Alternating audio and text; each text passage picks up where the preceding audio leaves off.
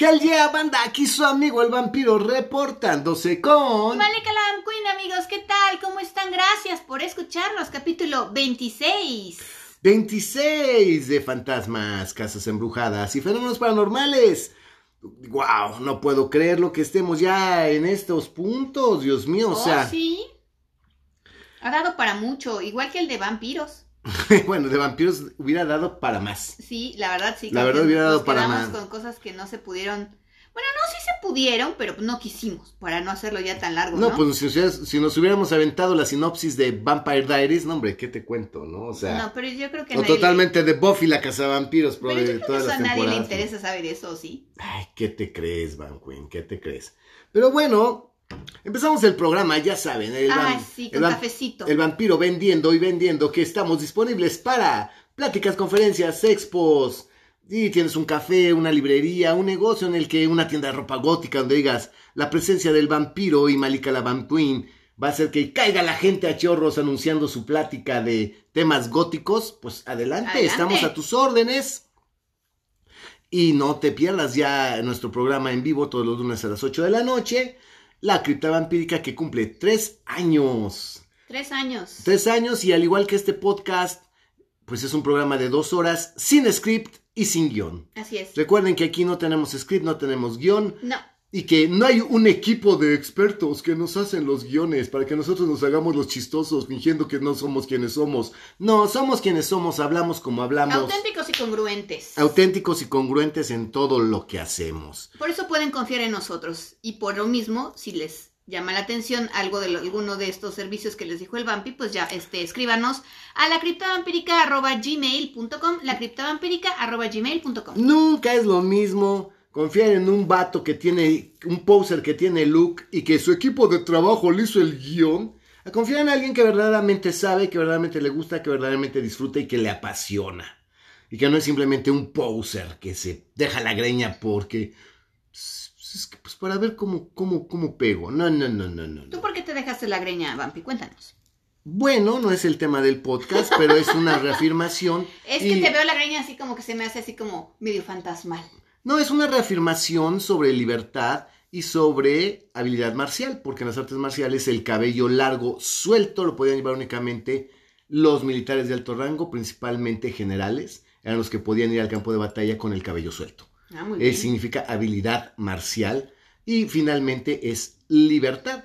Y bueno, pues el hombre tiene el cabello largo desde tiempos ancestrales, ¿no? O sea, hay los indios pieles rojas, los vikingos. No, pues sí, porque cuando los hombres eran hombres, llevaban el cabello largo, usaban arracadas y traían mallas. Efectivamente. Así es. Ya ven cómo podemos platicar de muchas cosas, nos pueden invitar para platicar de muchas cosas. Y pues obviamente también toda la fanaticada quiere saber más cosas de ti. Eh, no creo que les convenga el día de hoy. Pero bueno, el día de hoy en el tema de fantasmas, pues creo que el programa El Changeling no le gustó a nadie. Como que, ¿qué pedo? ¿Qué es eso? ¿Qué? Es muy buena película. La película del Changeling es buenísima, es buenísima, pero bueno, creo que no gustó. Entonces, que vamos a darle ahora a la gente en su pata de palo, en su mero mole, en lo que les gusta. Vamos a hablar del fantasma. El fantasma mexicano por excelencia. Ajá. El fantasma que pues representa a México. Realmente yo creo que en el mundo sobrenatural, porque eso son, sí es un fenómeno sobrenatural, no es ni siquiera paranormal. Tenemos pues parte de la tradición ya a nuestro fantasma nacional, emblemático, bandera, icónico, que es la llorona. Y fíjate qué curioso porque realmente si tú te fijas, realmente, y yo que sí me puse a investigar, porque yo sí, ya saben que me encanta leer y em- investigar sobre todas este tipo de cosas, realmente fantasmas como precolombinos, preconquista, no hay. No, Todas eh, las historias y leyendas de fantasmas de. México son coloniales. claro, es que es lógico. Eh, eh, a ver, vamos, si quieres que lo abordemos por ese lado, es la, es la religión. Yo, yo lo abordo por donde tú quieras, Vampi, de lado, de frente, de arriba, patita de ángel, perro parado, Perro perro, sentado, sentado, perro Como acostado. quieras lo podemos abordar. Bueno, ¿cómo lo quiere el, el público? Bueno, el punto aquí es que efectivamente todo lo que eran los cultos prehispánicos, ellos no veían o no consideraban espíritus en pena. No. Así como que eh, no era muy de la tradición o de la religión o de las creencias. No, había los- las nahuales. No, no, pero estamos hablando de fantasmas. Ah, No, no había esa creencia no, de de, fantasma no. de fantasmas, de espíritus.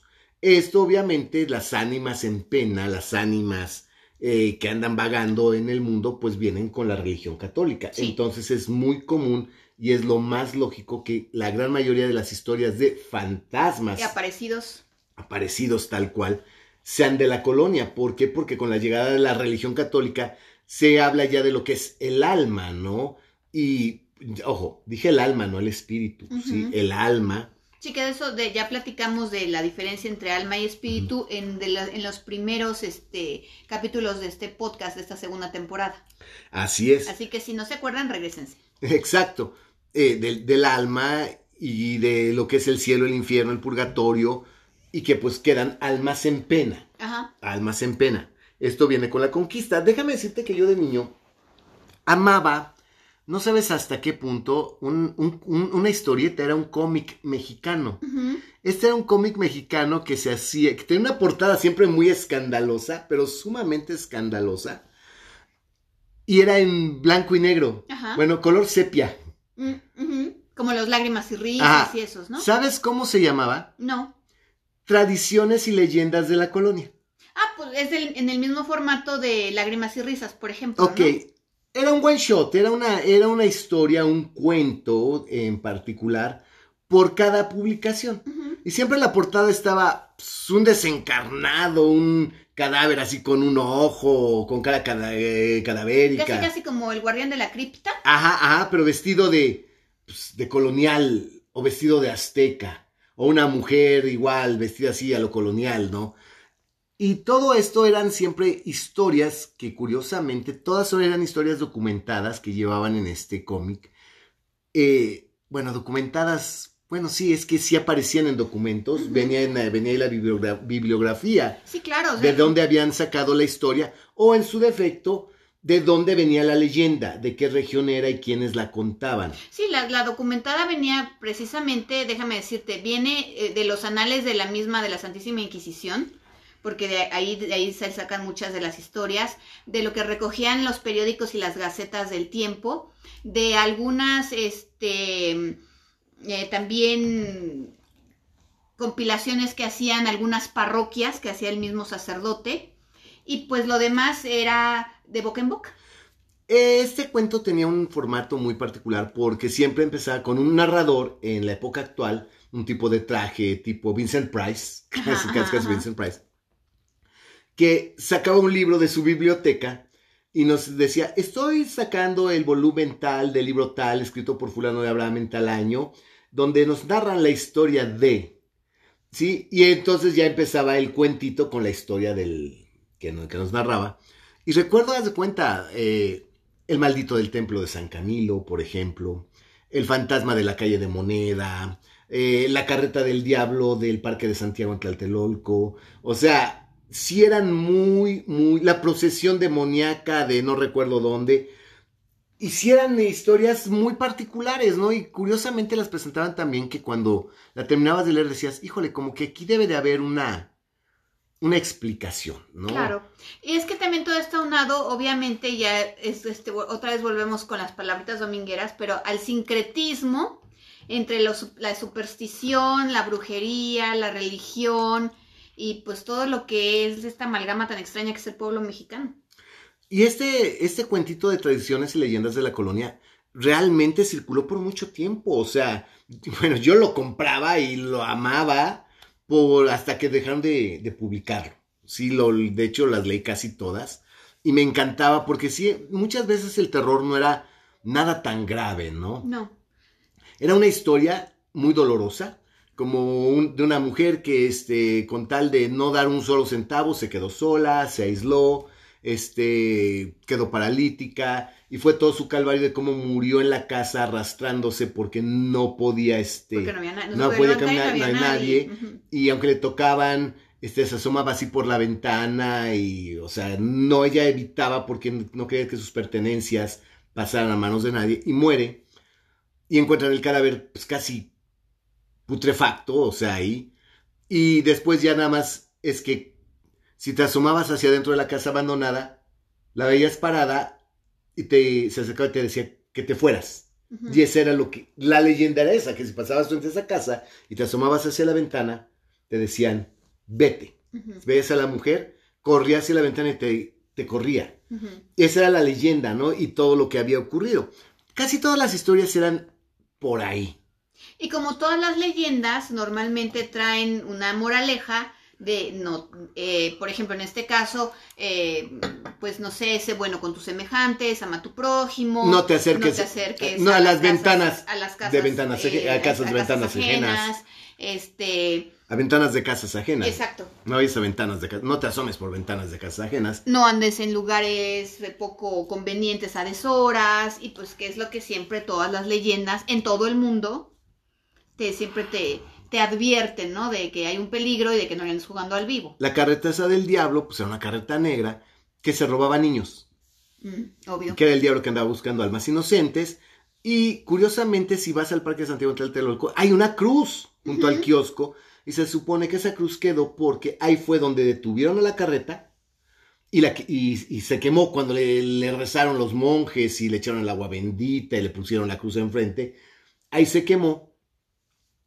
Pero para que el mal, porque ahí se, que se quemó la carreta, en las noches pasaba la gente al parque, a la gente que pasaba por el parque, se les aparecían espíritus de, de- o demonios. De hecho, decían que veían figuras demoníacas. Pusieron una cruz donde cayó la carreta. Y ahí está la cruz en el parque. O sea, Bueno, de hecho de ese parque tú tienes una historia interesante que contar que no sé si la vas a contar en este. Ya te, ya- te obligué. Ya veremos, ya veremos, no lo sé. Eh, pero sí es muy interesante que si este... Va, sí, sí está la cruz, ¿no? Claro. Y eso lo leí en, esa, en ese cuentito, pero obviamente pues se entiende que pues lo más seguro es que era un desgraciado que se robaba niños y ahí fue Y donde lo detuvieron. y que pensaban que era el diablo. Que- exacto, era una carreta negra con caballos negros. Ahí lo detuvieron, le quemaron la carreta y pues... Ya, ya no se robaban los niños porque ya Exacto. pagó todos sus crímenes. sus crímenes. Pero bueno, es que México definitivamente tiene una tradición de, de aparecidos, sí hay una tradición de espantos, sí hay una tradición de fantasmas. Claro que al mexicano la palabra fantasma no es tanto como decir el, el, el aparecido. El aparecido o el muerto. El muerto, es que se, se aparece el muerto. Sí, el desencarnado. Sí, eso, el espanto. No, es que hay unos espantos, ¿no? O sea, esas palabras que son las que al mexicano nos, nos, nos mueven, eh, pues las fibras más íntimas de nuestra infancia, las fibras más íntimas de, de una niñez, cuando te, te, te- te hablaban de, de las ánimas, ¿no? Del alma en pena, que pues era lo que verdaderamente te daba miedo. No, pavor. Pavor. No miedo, pavor. No sé las generaciones nuevas, porque ya las generaciones nuevas todo les viene valiendo gorro. Pero sí, sí, sí, te espantaban, te espantaban muy feo. Es que como lo he dicho, en mi generación había Ghostbusters, no nos daba risa el pegajoso. A nosotros nos hablabas de... Es que, pues, ten cuidado porque, pues, Ahí en el callejón se en el- aparece, se aparece el el muerto. ahorcado. se aparece el muerto. ¡Ay, en la madre! Pues, ¿Sabes qué? Si... Ay, pasaba el callejón si sentías... Ujú. Si sentías pasos, ¿no? No, es que ahí hay una, un ánima en pena. No, es que mira, por esa, en esa casa hay un ánima en pena. Oh, si eran palabritas muy domingueras de la ignorancia que pues sí te, te afectaban. Y pues al hablar de fantasmas, pues hay muchos famosos, ¿no? Por ejemplo, podemos hablar de la planchada, Ah, sí. la famosa planchada. Sí, la planchada se supone que era una enfermera que trabajaba en el Hospital Juárez, que de hecho fue el que se cayó que también en el 85, que algo pasó con ese hospital, ¿no? Y este, entonces obviamente pues ya no se aparece porque se aparece en el hospital, aunque dicen que se trasladó al, un- al centro médico, ¿no? Pues yo la he ubicado, ok, yo he encontrado leyendas de la planchada que la ubican en otros hospitales. Es más, hay leyendas donde te dicen el hospital y no te dicen siquiera qué hospital. Y le dicen la planchada no por otra cosa, sino porque traía su cofia de la enfermera uniforme. y el uniforme, bien almidonado, bien planchado. Y también aquí hay dos cosas. Una se supone que solamente se aparece Y en otras, eh, gente, otras personas platican que no solamente se aparece por los pasillos de los hospitales, sino que ayuda a los enfermos. Doña Eulalia, Eulalia la planchada, así es como la conocían a Eulalia y no me acuerdo el apellido. Y que efectivamente de repente está el paciente que está moribundo y llega la enfermera y, ay señorita, me acá no se preocupe, me acaban de atender, me vino las, la señorita Eulalia que viene bien guapa, bien planchada, ¿no? Es que aquí no hay ninguna Eulalia, o sea, no, sí, ya vino, ya platicó, estuvo aquí conmigo y que resulta que es la planchada, que es el fantasma de la, de la planchada, ¿no? El, el fantasma de la mujer es eh, de la arena coliseo también, ¿no? Que se supone que... Ese no me lo sepa, que veas. Hay varios, hay una que es un trabajador, que es el fantasma de un trabajador que durante la construcción se murió y que es lo que se ve hasta arriba de las gradas. Hay otra que fue una mujer que fue víctima de una infidelidad y se ahorcó y que también en las gradas de arriba puedes ver a la mujer paseándose. Sí, entonces esa es otra del fantasma de la arena coliseo. Yo, o- otra que, que es, es muy común es, por ejemplo, eh, ahorita que to- tocaste este, el parque ahí en Tlaltelolco, en lo que es propiamente este, la plaza de las tres culturas en Tlaltelolco, Claro. se supone que hay muchos aparecidos, y hay muchos aparecidos que de hecho son desde aztecas Hasta estudiantes. hasta estudiantes del 68. Sí, señor. Sí, que de repente, este, Y niños, muchos niños. eh, de estudiantes del 68 hay, hay muchas leyendas, ¿no? De que estás en, tele- eh, llegas a Tlaltelolco, vas a tu edificio, había elevadores, o bueno, no sé si todavía tengan elevador. Se te acerca que otra, porque Ah, se te acercaba otra persona, otro muchacho, picabas y se subía contigo al elevador. Se metía contigo, se cerraba la puerta, y cuando salías y volteabas, el muchacho no estaba allá adentro. Porque son los, los, los muchachos que desafortunadamente murieron pues, en la gran, en la matanza espantosa del 68. Del 68. Hay otra que, eh, por ejemplo, que también es muy popular, sobre todo en la ciudad, porque bueno, ya si nos vamos a los pueblitos o a Ah, no, los pueblitos. pues hay es- como mil, pero de la ciudad hay otra que hay una mujer en la Basílica de Guadalupe, en la nueva, ¿eh? no, en la, no en la villita vieja, que anda a deshoras con una vela por toda la basílica y que es mucha gente la que ya la ha visto, que anda paseándose con una vela por toda la basílica y que cuando la buscan para sacarla, porque ya no es hora Nunca de la nunca la encuentran. Y hay otra de que también es una señora que si tú vas, es- andas en el zócalo, también a deshoras, todos a deshoras, ¿ok? Claro. Y cuando está vacío, que hay una mujer, que es una mujer, una mujer de edad madura, no es una viejita, es una mujer de edad madura, eh, que se ve normal, que te, que tú andas eh, paseando por el zócalo, te acompaña, te platica y de repente cuando volteas ya no está. Eso es muy común, eso de ver ancianos. Yo vi un anciano, tú sabes que hay en Tlalpan, yo vi una anciana. Yo vi una anciana y fue verdaderamente aterrador ahí a media calle y dices, ¿Qué hace la viejita ¿qué hace la media viejita calle? a media calle? Pero a deshoras y con la calle Y vacía. con la calle vacía y primero me venía siguiendo un maldito perro, o sea, como que... Yo viví mucho tiempo ahí en Tlalpan, en la calle de Juárez, en el mero centro de Tlalpan. Y por ahí, en la parte de más atrás, había un panteón, que ahorita no me puedo acordar cómo se llama el panteón. Y todas esas calles de alrededor y del panteón, había gente que ni siquiera iba a visitar a sus muertos ahí, porque sí la espantadera estaba dura. Eh, ahí sí son fenómenos muy particulares, muy particulares. Pero México sí es una tradición mágica, México sí es una tradición de espantos, de aparecidos. Sí, la verdad es muy particular. Pero es la forma en cómo se narran, ¿no? Es la forma en cómo se platican. Yo te puedo decir que yo crecí en una vecindad y había algo que a mí me aterraba y te puedo decir que fueron noches de pánico que yo viví porque yo dormía en un tapanco, era un cuarto de vecindad pequeño, como de 3x3, 4x4, Pero y muy dormíamos alto, ¿no? muy alto, se hizo un tapanco y dormíamos en el tapanco.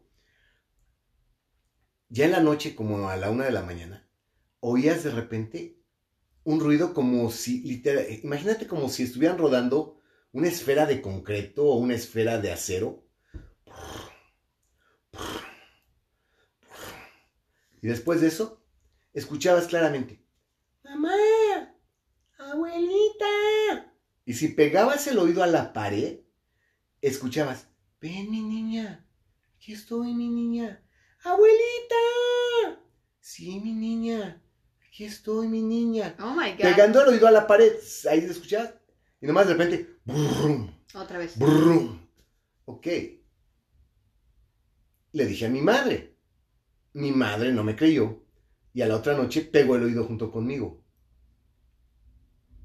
Abrió los ojos. Ay, en la madre. Ay, en la madre, si se oye algo. No, es la gente que vive a un lado. Dije, es que del otro lado hay un terreno baldío. No, es que a esta altura ya hay casas. Al día siguiente subimos a la azotea, nos asomamos y del otro lado había un pinche terreno baldío. No veías el piso del terreno por el pasto y la maleza. No es como que tuvieras los vecinos que escucharas. No había nadie. Eran los cuartos sin techo y sin puertas y la maleza. ¿De dónde venían esos pinches sonidos? O Bueno, sea, ya hemos hablado aquí muchas veces de la Polaroid y de las energías que se quedan, exacto. residuales y lo Pero- que sea, pero qué pinche susto. bueno, yo era un niño Claro. y estar solo me daba miedo. No, de hecho, bueno, yo creo que efectivamente aquí, yo creo que todos los mexicanos, no creo que haya un mexicano que no tenga una historia de fantasmas o de aparecidos que contar. Bueno, yo en Tlatelolco a mí me tocó, y sí la voy a contar antes de meternos de lleno a La Llorona, porque, yo cuento una del teatro. porque esa, yo, ah, esa yo la viví. Mi ex esposa, la, o sea, la ex socia aquí de la Queen, ¿Cuál de las dos, Vampi? la segunda, Ah, ok. me dice, oye, tengo mucha sed. No puedo dormir. ¿Me traes agua? Sí. Estábamos nosotros justamente frente al, en Ricardo Flores Magón, frente al parque. Y en eso me levanto abro la puerta y escuchamos un grito pidiendo auxilio. ¡Auxilio! ¡Auxilio! Pues viviendo tan cerca de Tepito dijimos, ching, Alguien, alguien ya está- la están achicalando. Y se levanta ella porque ella escucha el grito. Dice, ¿qué pasa? Le digo, nada, a ver, vamos a asomarnos. Y vimos a una mujer desnuda, desnuda frente al parque, de cabello largo, estaba gritando auxilio y había como cuatro o seis tipos con este ¿Capucha o qué? Hábito encapuchados de negro, llevándosela. Con, como con San Benitos, con el... No, el que San se Benito, iban no, el San los Benito es amarillo. Ah. Negro, o sea, lo que es Sí, pero con un gorro, pues. una capucha negra, sí, de cara. como un monje negro, Ah, ya. sí, como un padre franciscano pero de negro Ah, y tapan la cara y la agarran y la meten hacia el parque y la meten hacia el parque y nada más así como empezaron los gritos se callaron. Y ya no viste nada hacia adentro del parque.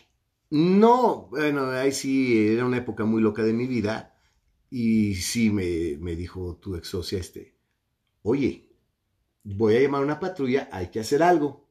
Entonces salí corriendo y no había nadie. Nadie. Nadie. ¿Llegó la patrulla? Llegó la patrulla. Sí, yo lo reporté. Ay, señor, es que, mire, no es la primera vez. A lo menos a mí me han tocado como cuatro veces que reportan lo mismo. Y no hay nada. Y no hay nada. Y tú, ah, mire nomás. Mire, no va. No, Pues, en esos momentos sientes Claro. que la piel se te hace verdaderamente de gallina. Dices, ¿qué vi? ¿Qué escuché? Exacto.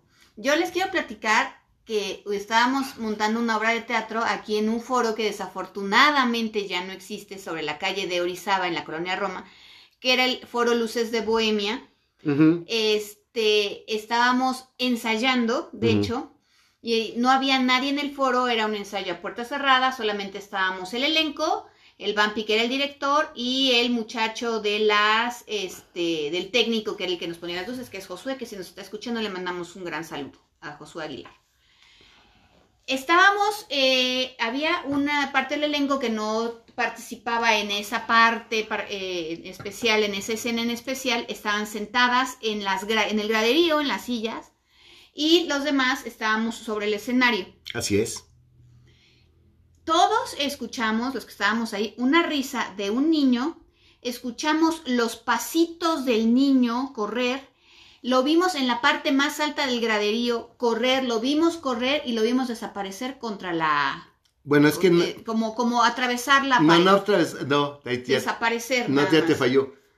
Lo vimos correr y había un espacio que daba la nada. Sí, que estaba vacío, que Así era el, que- el hueco, era que un lo vacío. vimos Y nosotros lo primero que dijimos, Se cayó. No, Se cayó. Se cayó. Porque lo escuchamos reír, lo vimos. escuchamos las patitas, y ya lo no lo vimos vimos. correr y ya no lo vimos. Dijimos, se cayó. Y fuimos todos, A ver si se había caído el niño, que no escuchamos ningún golpe, ajá, pero no había nadie. no había nadie. Pero todo, Y todos, que éramos unas 10 personas que estábamos ahí aproximadamente, las 10 personas lo escuchamos, lo vimos, lo vimos claramente, lo vimos correr y lo vimos pues desaparecer en el vacío del hueco de Ajá. ahí de, de- del graderío, porque obviamente pues, iba hacia arriba el graderío. así es. Sí lo vimos. Sí lo vimos. Sí lo vimos y fue verdaderamente Sí nos espantamos. que todo el mundo quedó muy sugestionado, ¿eh? Todo el mundo quedó sugestionadísimo de eso. De hecho, preguntamos y curiosamente hubo otras compañías de teatro, inclusive el dueño del foro, Don Renato. don Renato, nos dijo que, que sí habían escuchado al niño, que no lo habían visto, pero que habían visto otras cosas diferentes. Que no, o sea, todo el mundo tenía una, Una experiencia, historia. pero una experiencia diferente. No neces- nosotros vimos al niño, había quien había quien veía un hombre entre los cortinajes de, lo- de los telones. Le pasó una bailarina. había quien veía una mujer, o sea, eh, veían, o sea, sí veían cosas, pero veían diferentes cosas. Ahí sí no veíamos todos lo mismo. Bueno, la bailarina esta que le- se atrasó Fue en su salida. función, de hecho Fue fue, en una función. función. había estaba la función corriendo. Esta vez estaba en las Había piernas público. esperando su salida y no salía y no salía. Y cuando salió, salió trastabillando, salió toda nerviosa que porque había un hombre parado detrás de ella, Ajá. Entre, el, entre las cortinas del telón. del telón. Y yo digo que no inventes, no, no hay nadie, o sea. Y sí, ahí sí, en, en ese foro en particular, sí hubo varias manifestaciones. Nosotros, a mí me consta esa porque la vimos y platicando con otras compañías y con otros este, compañeros actores y actrices y bailarines, ellos vi- sí vieron alguna cosa, pero vi- siempre eran como cosas diferentes, como que no coincidían este, las, las Manifestaciones. manifestaciones, no, eh, curiosamente. México es un país de una gran cultura. De, y, y en de una espantos. casa, y en una casa que originalmente había este, Sido de un escritor. sido de un periodista norteamericano que había matado a su mujer. Sí, mató a su esposa. mató a su mujer, se volvió loco, le entró así como que una paranoia y la mató. La mató. De un balazo. De un balazo, sí, cómo no. Entonces, ok, hay cosas extrañas que suceden y que sí podemos contar y de primera mano, porque por muy escéptico que seas, pues lo vimos y lo escuchamos. Pues sí, pero sí México es, reitero, es un país de, de una gran cultura mágica, de espantos y aparecidos, ¿no? De, fan- de, de esos fantasmas muy pues, agropecuarios, muy... Ah, no, sí, porque si nos vamos ya, como te decía yo, a provincia, en provincia siempre hay, en todos los pueblos siempre hay, igual alguien que se te aparece en la carretera, en una curva. Eh, en teoría como para prevenirte de que del, del peligro porque fue alguien que murió ahí por un choque o atropellado este también siempre hay en los pueblos siempre hay las muchachas que recoges y hasta tienes eh, sexo con ellas y, Y al otro amaneces día en el panteón. amaneces en el, pan- en el panteón eso también sucede es muy común eh, siempre hay un callejón donde hay un ahorcado, donde se aparece un ahorcado, donde se aparece un asesino, donde se aparece el fantasma de un niño, Bueno, de un muerto. el hitchhiker. Ah, bueno, en México, eh, por eso te digo, las muchachas que piden ride. El hitchhiker, bueno, el hitchhiker es, eh, lo hay en México y en Estados Unidos, que es la persona que te pide ride se sube y de- cuando volteas ya no está en Ya el no coche. está el coche, ajá. Ese es común, muy común el hitchhiker. O sea, el que pide el aventón. Y eso es en México, en Estados Unidos. O sea, hay muchas leyendas de, de hitchhikers. De hecho, pues creo que hay muchos videos fake. Fake. Ah, Hay, tenemos fantasmas famosos, por ejemplo, se supone que en el castillo de Chapultepec se aparece el fantasma de Carlota, que yo no veo por qué, porque Carlota no murió en México, pero se supone que Carlota se aparece en el castillo de Chapultepec. Ah, así es. En el Museo de Cera también se supone que hay fantasmas, ¿no? Que, que, que eh, han espantado incluso a visitantes que creen que es una figura de cera y que resulta que es un fantasma. Exacto. Que sí se mueve, ¿no? O sea, dices, no sé. Aparecidos muchos en los panteones, aparecidos muchos en iglesias o alrededor de las iglesias. Bueno, en las iglesias, en la iglesia de Santa Catarina, siempre decían que la señora del, del mantón este, plateado, Ahora, que era una viejita que, que si veías rezando a una viejita que traía un, una mantilla negra con plata, no te la acercaras, no la molestaras, Porque era un fantasma. porque estaba muerta. Porque estaba muerta. Que no le hablaras, porque estaba muerta. Y que No. estaba pagando una manda que se murió y no alcanzó a pagar. Y que entonces por eso iba a rezar ahí. Iba a rezar ahí porque era parte de su manda. También algo que es muy común en México, y es que pues sí, en México yo creo que todavía hasta la fecha, tú le rascas en algún lugar y te vas a encontrar, este, aunque sea una vasija prehispánica, Ah, sí. un tesoro, lo que sea, como todavía hay muchos tesoros aquí en México, también está ese de que si se aparece alguien es porque hay lana enterrada, es porque hay oro, es porque hay algo enterrado. Y eso también es mucho de los pueblos, de que no, este, por ahí hay un aparecido porque obviamente hay algo enterrado. Y que pues ya se han eh, cruzado con las historias, pues desafortunadamente, muy tristemente, de los narcotraficantes. Sí, por desgracia. Y bueno, pues, ¿quién no creció? ¿Quién no creció con el miedo a la llorona? Ay, era, yo creo que es el, el cuento número uno para espantar chamacos, o era. A mí me da risa que a mí me decían la llorona loca. la llorona loca. Sí. Digo, este es un fantasma que a mí la llorona es una figura que me llama mucho la atención. Bueno, es que de la Llorona Loca, déjame decirte, porque de hecho hay hasta un rock and roll que se llama La Llorona Sí. Loca. Pero esa es otra historia de un fantasma que se aparecía en la Prepa 2. Ah, Ese es diferente. La Llorona Ah, Loca sí. es un fantasma que se aparecía en la Prepa 2, por eso, te, por eso se hicieron el rock and roll ese de que ahí viene la Llorona Loca, ahí viene la Llorona Sí. Loca. Era de un fantasma que gritaba también, pero que se aparecía en la Prepa 2. Y no necesariamente creo que es la misma Llorona de siempre, aunque también esta Llorona como que se aparece en diferentes lugares y como que también se combina con otros fantasmas de repente. Es que aquí vamos a entender que al hablar del alma en pena, pues obviamente es el espíritu, el alma, el espíritu o el fantasma que vaga, vaga por el mundo, vaga por las calles y obviamente anda en pena, vi- trae una tristeza espantosa y siempre se van a caracterizar, se van a caracterizar por gemidos, por suspiros, por lamentos y por gritos. Gritos de dolor y gritos de tristeza. Esos, esos sollozos, esos, esos lamentos, ¿no? Que es lo que caracteriza a estos fantasmas, que aparte de todo se dice que suenan de una manera extraña, que no suenan como una persona llorando, que se oyen como si estuvieran más lejos de lo que están, más fuerte, que se escuchan como que con cierta distorsión o cierto eco, que porque realmente no es el sonido de alguien que está llorando, que es algo todavía más extraño. La leyenda de la Llorona, pues es antiquísima y como todas las leyendas, pues tenía, como tú ya bien dijiste, un mensaje, ¿no? La Llorona, pues, obviamente se dice que es una mujer, que es una mujer de cabello negro, que es una mujer guapa, y aquí es donde ya desvaría un poco. Que por lo regular la Llorona se aparece cerca de un río. Sí, porque se supone que se murió, se ahogó en un río. Y se- Y ahogó a sus hijos en el río. Pero hay leyendas donde ubican a la Llorona en calles del centro histórico, Sí.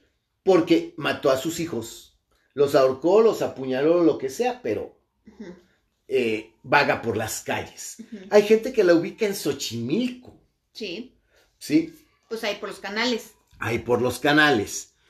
La leyenda exacta de la Llorona, pues no, no sabemos. Lo No, único que de es... hecho, eh, mucha gente la identifica propiamente con la Malinche y que eh, esto es algo muy sociológico, o sea, de, de que estudian los sociólogos, que es eh, este, pues casi casi culto que de repente también le tenemos a la Llorona, es por ese dolor de las madres al perder a sus hijos y ponen a la Malinche como la madre, entre comillas, que hizo que murieran todos los hijos de los aztecas. Sí, que llora por los, por los aztecas a los que ella traicionó. Eh, pero pues yo no creo que realmente Doña Marina, como se terminó llamando la Malinche. Yo creo que ella, mientras Cortés le diera alegría a su cuerpo Macarena y la trataran como, Como Doña como Marina. Doña Marina, ella le venía valiendo madre todo y hasta Martín Cortés, su hijo, ¿no? O sea, definitivamente no. yo la verdad eso de que es la Malinche, yo no lo, yo no te lo doy, no lo creo. Y yo creo que como dices, esto ya es una interpretación pues muy sociológica. Sí, sociológica. Que no le veo yo realmente un verdadero fundamento. La leyenda en su más pura, eh, más, pura esencia, nos habla de una mujer indígena. De una mujer indígena que se involucra con un soldado español. Aquí ya es donde ya viene el que si ella era una princesa, que si ella era este realeza azteca, que si era una simple mujer del pueblo, bueno, ahí ya son las variaciones. Que si era un soldado, que si era un este sí, un, uno oficial. de los oficiales de Cortés, no sabemos. Exacto, no sabemos. Y que tuvo a sus hijos, que tuvo a sus hijos que eran obviamente mestizos. Sí, que tuvo a sus hijos mestizos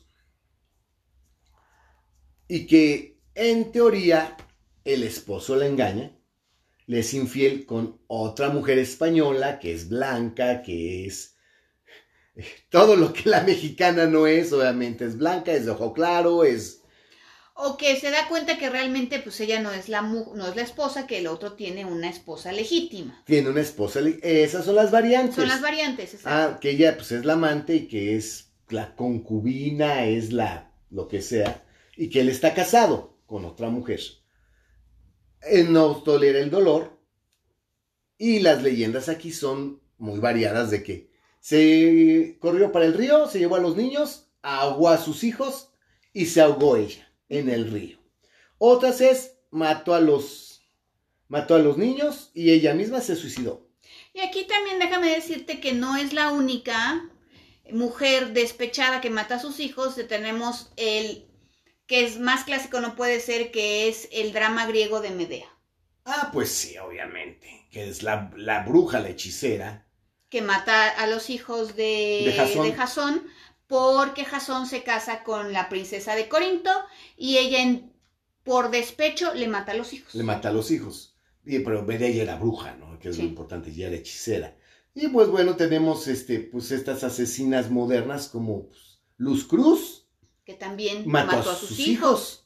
Por desesperación o por lo que sea, pero los mató. Por sí, desesperación, celos, de, no sé. Los, creo que los más inocentes eran los niños. Claro. Pero también mató a sus hijos. O sea, esto es horrible porque esto me trajo a mí un problema con personas yo dije, es que es naturaleza humana, o sea. Claro, no todas las mujeres son así, pero hay muchas mujeres que, son así. Y lo que es parte de su naturaleza. Es parte de la naturaleza de las mujeres, que así es, no todas las mujeres se dejan llevar completamente por sus instintos o su naturaleza, pero ahí están, ahí están todos los ejemplos a través de la historia de cuántas mujeres, por la razón que sea, mataron a sus hijos. Ah, sí, es espantoso, ¿no? Y no lo puedes negar. Y no lo puedes justificar, porque no, menos. no es que Luz, es que pobre era una víctima, no, la víctima eran los hijos. Igual que la, la, la que sea que sea la llorona, por el despecho que sea, o por la burla que puedan tener sus hijos, o por lo que sea, tampoco tenía por qué matarlos.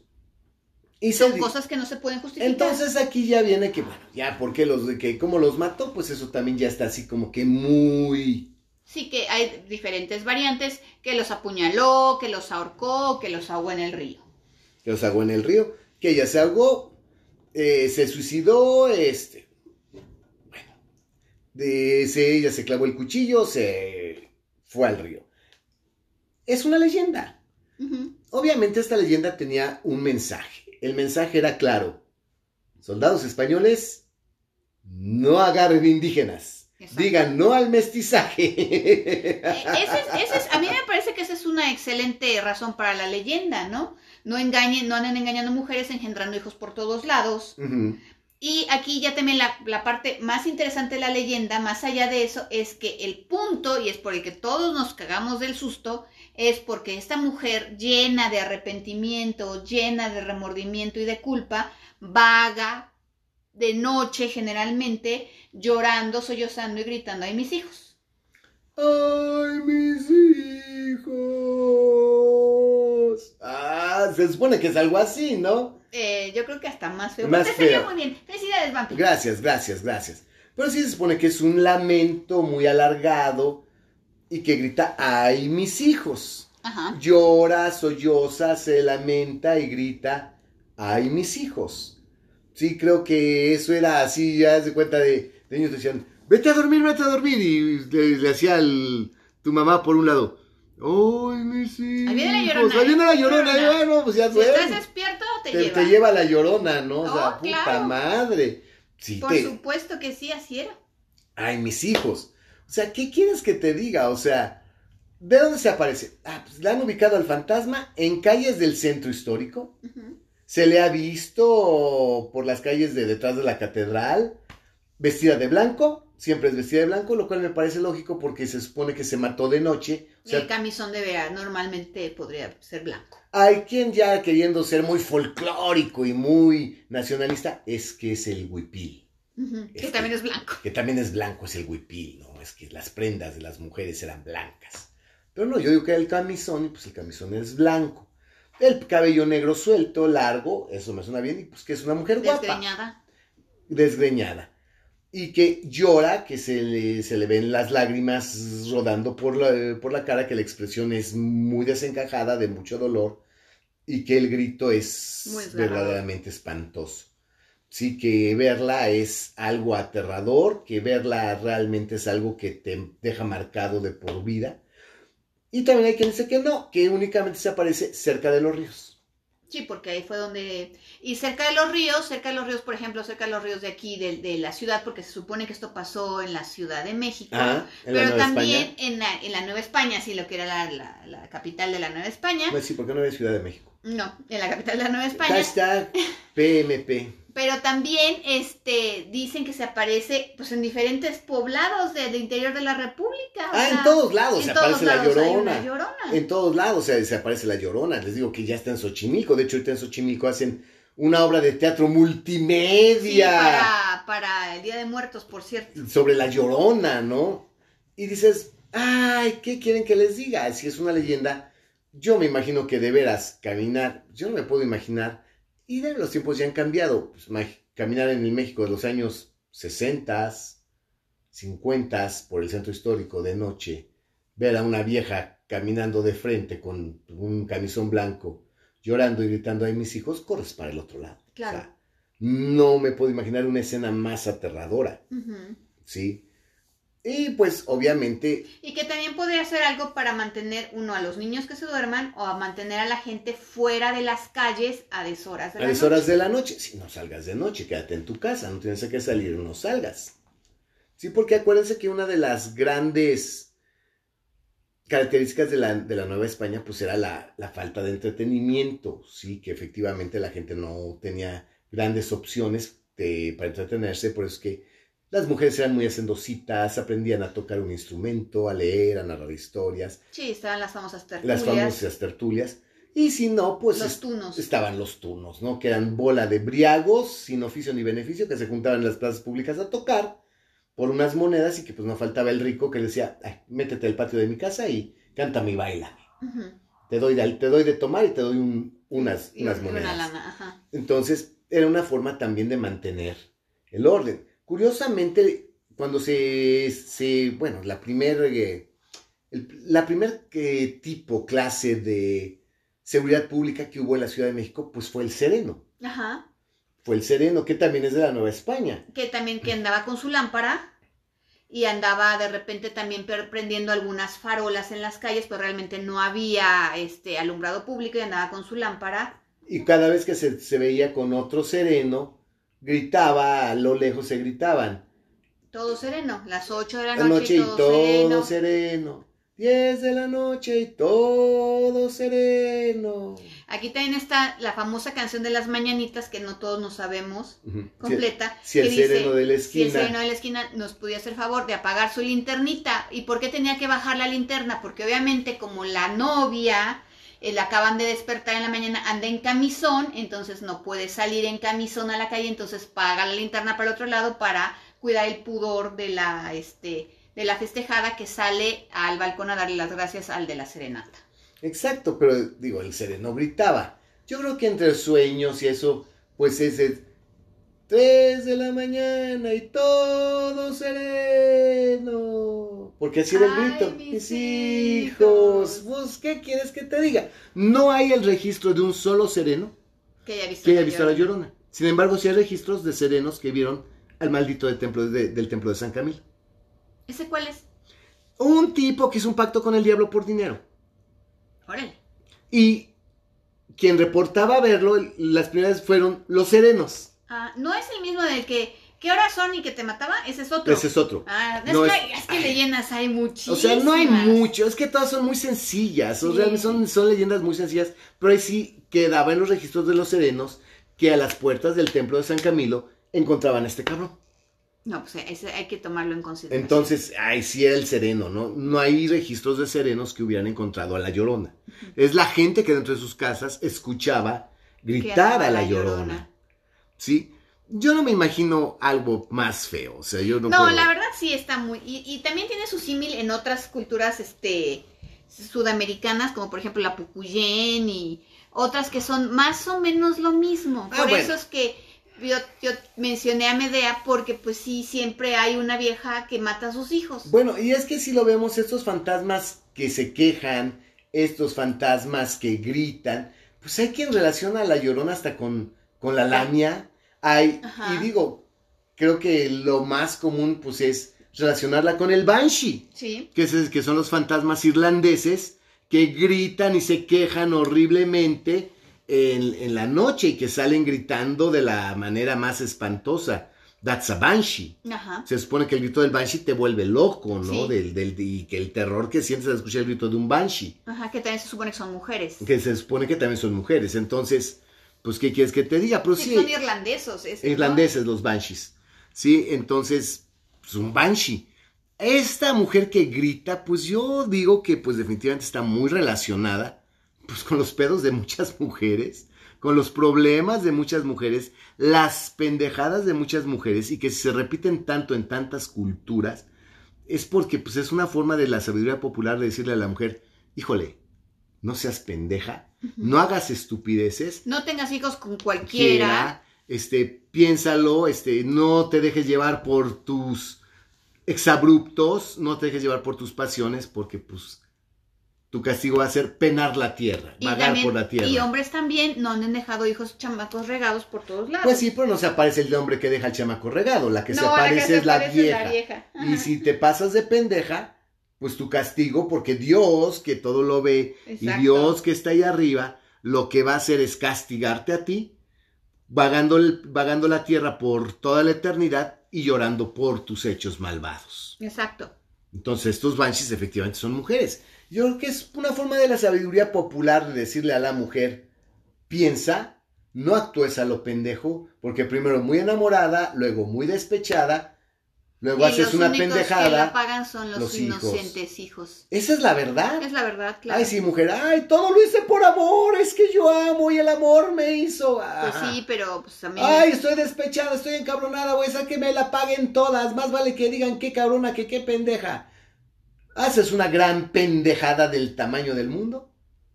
Y Diosito, Diosito que todo lo ve, te va a te va a castigar. castigar. Y tu alma Va a penar por la eternidad. Gritando por y llorando por tus pendejadas que hiciste en vida. Yo creo que la verdad, más que hombres, la chingada es mujeres, mídanle a sus mamadas. Mujeres, bájenle a su pinche pasión, bájenle a su enamoramiento, bájenle a su indignación. Mujeres, ubíquense y dejen de actuar de una manera tan pinche y estúpidamente visceral. Para mí, eso es el relato de la llorona, que es nuestro fantasma, pues, Sí, es el non plus ultra. por excelencia. Y pues vaya que se que, tiene un impacto a nivel mundial. Efectivamente, además de que hay símiles, varios símiles de la Llorona en diferentes culturas y en diferentes épocas de la historia, pues hay artistas gráficos que han hecho interpretaciones estéticas bellísimas de la Llorona, otras muy aterradoras. Hay este películas de la Llorona N. Hay muchas, sobre todo este de la época de oro del cine nacional, que son entre los 40 y 50. La maldición de la Llorona. Hay muchas películas en donde es la llorona la, la, pues, la principal y hay algunas que sale hasta como de refilón. Ah, claro. Claro, hay una del santo en la que también sale la llorona de refilón, o sea, ¿qué quieres que te diga? Entonces, eh, ¿cuántas películas no hay? De hecho, hay películas extranjeras. hasta alemanas que tratan el tema de la llorona, de Crying Woman. O sea, si es algo muy, muy particular y si es un fenómeno que pues sí ha trascendido las fronteras. Y digo, pues aquí ya el, el último esfuerzo de traer a la llorona fue el kilómetro 31. ¿Te acuerdas esa película de este es del 2007, es una película del 2007 que de hecho tuvo segunda parte creo que en el 2016 o algo así. Eh, fíjate que curiosamente todo el mundo cree que la dirige Billy Robsar. No, Billy Robsar la produjo. La dirigió el mismo güey que hizo el guion que se llama Rigoberto Castañeda.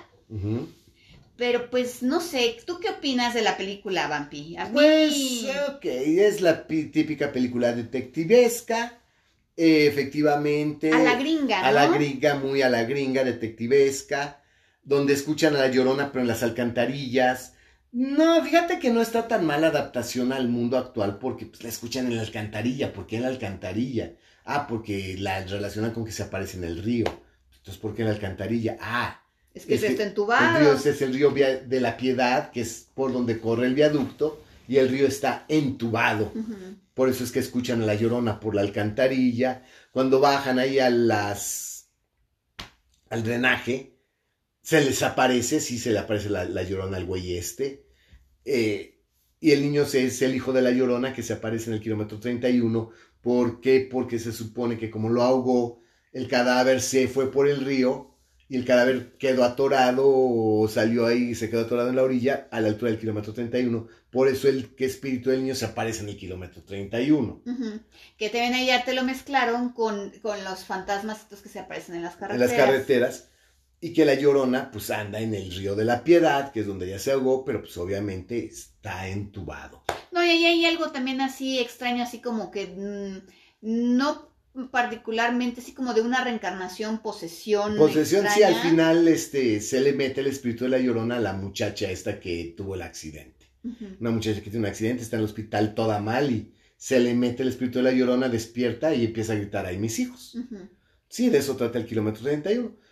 Pues, ¿qué quieres que te diga? Es que realmente yo creo que la anécdota de la llorona es muy sencilla. Creo que realmente la llorona no da para una película de dos horas o de hora y media. La Llorona a lo mucho te dará para un corto de 20 minutos. Por cierto, en YouTube hay un corto muy bueno, solo que está en inglés, que se llama La Llorona corto de terror. Que de hecho si quieres puedes poner el este el link. El link para que lo vean nuestros amigos de, del podcast de la cripta vampírica. Ok, no, no, no, no te vas a tardar años en contar la historia. No, rápidamente, es una, eh, la verdad era una tarea de, de, de, de, de la Van Princess, de nuestra hija, para una tarea de inglés y que se nos ocurrió a nosotros hacer una especie de falso documental. De la Llorona. De la Llorona. Y la verdad, para no ser niños que sean actores y son niños. Bueno, la Van Princess sí era actriz. La Van Princess era actriz, pero los demás eran sus compañeritos de la escuela, que eran niños de cuarto de primaria que medio hablaban inglés y lo que sea, creo que el Vampi, porque él fue el que hizo el guion y el que dirigió y editó y, grabó y todo, no quedó tan mal. Yo creo que sí, a mí sí me daría gusto que lo compartieras para que lo vieran nuestros amigos y pues ellos tuvieran la mejor. Es la historia de Nancy Shingerson, que es una reportera norteamericana que viene a, a estudiar sobre el misterio de la llorona y pues creo que está de más decirles que al final se la lleva la llorona. Claro, por andar de chismoso. Por andar de pendeja buscando. Todo ocurre en un día. Todo ocurre en un día, sí. Todo ocurre, empieza en la Plaza de Santo Domingo y termina en una casa del centro histórico. Abandonada. Abandonada, donde se mete a, buscar a la llorona. Sí, pero va hasta la universidad. Va a la Universidad Autónoma de México. Y va al manicomio. A entrevistar a alguien que vio la llorona. va, va a buscar a un maestro de lo paranormal que le va a dar información sobre la llorona. No, está muy buena. Producciones Vampiro presenta Exacto, La Llorona, Corto, de, terror con la Van Princess como Nancy, Nancy Shingerson. pues sí, pero realmente es que no da para mucho. O sea, no hay como hacer más fos sobre la Llorona. Es muy sencillo y pues es que tienes que llenar el tiempo de pantalla con N cantidad de cosas, ¿no? realmente la leyenda en sí pues es muy sencilla y no tiene mucho que, que hacer, que sacarle. El terror es que estuvieras en tu casa y que escucharas el grito, te asomaras por la ventana y vieras a la vieja sola caminando por la calle, pues Ya, suficiente. te cagas del miedo. Claro, suficiente. Te cagas del miedo. Y bueno, pues esas, esa es la historia de La Llorona. Si quieren otras historias de fantasmas, mi hermanito el conde. Bueno, si se quieren reír un rato, dormir un rato, vean el glitch del conde, así se llama la página. Los jueves a las 10 de la noche está subiendo ¿Es a las 10? algo así. Pues a las 10 ya está. A las 10 ya está, pero creo que el en vivo empieza a las 7 o a las 8 de la noche, no sé, la verdad. Que se llama Relatos de Terror o Noche de Terror y Algo así. algo así. Ok, ve. Pero búscalo, el glitch del conde en Facebook todos los jueves, por ahí de las 8 de la noche está el en vivo del conde. Del conde y ríanse un rato. y póngale hashtag PCP a mi hermanito el conde. Le dará gusto que alguien lo vea. alguien que no seamos nosotros. Nosotros. Como nos dará mucho gusto si alguien que no son solamente ustedes nos escuchan, así que si les gusta este podcast, por favor, compártanlo. Sí. Y bueno, fantasmas mexicanos hay mucho, muchos. Todo mundo tiene una experiencia paranormal o sobrenatural. Todo mundo ha visto un fantasma. Yo tengo una experiencia que les voy a contar ya más adelante, porque mis dos peores experiencias las estoy guardando para el final, antes de Hell House. Porque pues sí, yo sí he visto fantasmas. Sí he visto fantasmas y sí he estado en lugares donde las, la actividad paranormal es muy fea. Y pues sí son vibras muy cabronas que sí te afectan la vida, más allá de sentir miedo, sino que realmente te va mal. Entonces vamos a platicar de eso pues ya más adelante. Por hoy ya le paramos al fantasma amo, rey y señor del, de las leyendas sobrenaturales, porque la llorona es 100% Sí, es sobrenatural, mexicanas. mexicanas, que es la llorona. Y pues, ¿qué quieren que les diga? Historias hay muchas, historias de camioneros, historias de traileros, historias de la Merced, en la Merced hay fantasmas, En todos hay un fantasma. en el metro hay fantasmas En el metro ya hasta vampiros, ¿no? y ratas gigantes, las ratas gigantes del metro de la Merced, eh, el vampiro del metro, eh, los fantasmas del metro observatorio, o sea, pues México está lleno de historias de fantasmas que a todo mundo le gustan, es parte de nuestra cultura. Aquí lo interesante es tu necesidad de creer. Hay gente que sí, abierta y francamente, tiene la necesidad de creer en fantasmas y siente la necesidad de ver un fantasma, de tener una experiencia paranormal. Sí, aunque eso, pues la verdad les marque a veces la existencia. Claro, Pero porque sí, no, es- no es- no es como muy padre, ¿eh? Sí hay una necesidad de creer en nuestro país, en lo sobrenatural.